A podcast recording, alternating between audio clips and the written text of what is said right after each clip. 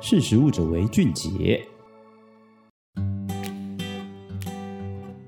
大家好，我是今天的主讲人灿宇。今天要来跟大家分享，一年三十九亿磅的农业废弃物杏仁壳如何再利用，成为高纤的营养棒和咖啡。近年来，坚果作为兼具营养与美味的健康食品，受到越来越多人的喜爱。全球杏仁的消费需求不断上升，杏仁成为全球产量最多的坚果之一。但你有看过杏仁壳吗？我们平常吃的杏仁其实是长在树上，在成熟前也会有一层灰绿色的外壳包裹着，成熟后外壳开裂才会露出里面的果仁，那就是我们平常吃的杏仁。而杏仁壳占杏仁果总重的百分之六十，也就是说，每种植一磅的坚果就会产生一点五磅的果壳。根据美国农业部统计，二零二二年美国加州杏仁的产量为二十六亿磅，表示也有三十九亿磅的杏仁壳被丢弃。而这三十九亿磅的废弃物都去哪里了呢？杏仁壳虽然含有大量的纤维，糖量也很高，但单宁苦涩，所以不会被人类直接食用。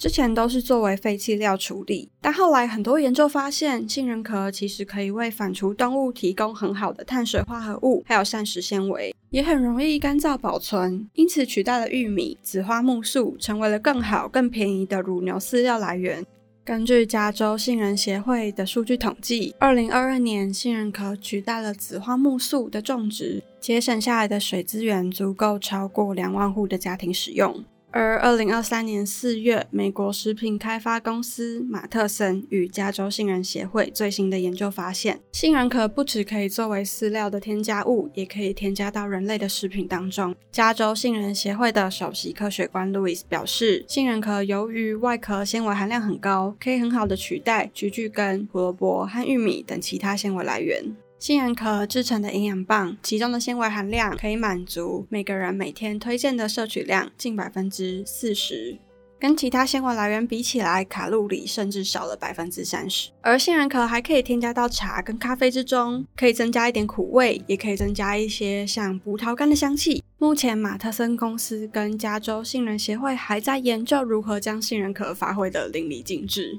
他们的下一步是在美国获得 FDA 的安全认证，将杏仁壳作为合法的可加工食品成分。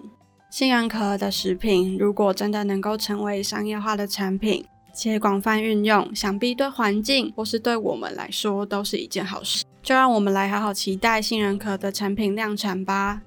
今天的分享到此结束，我们下次再见。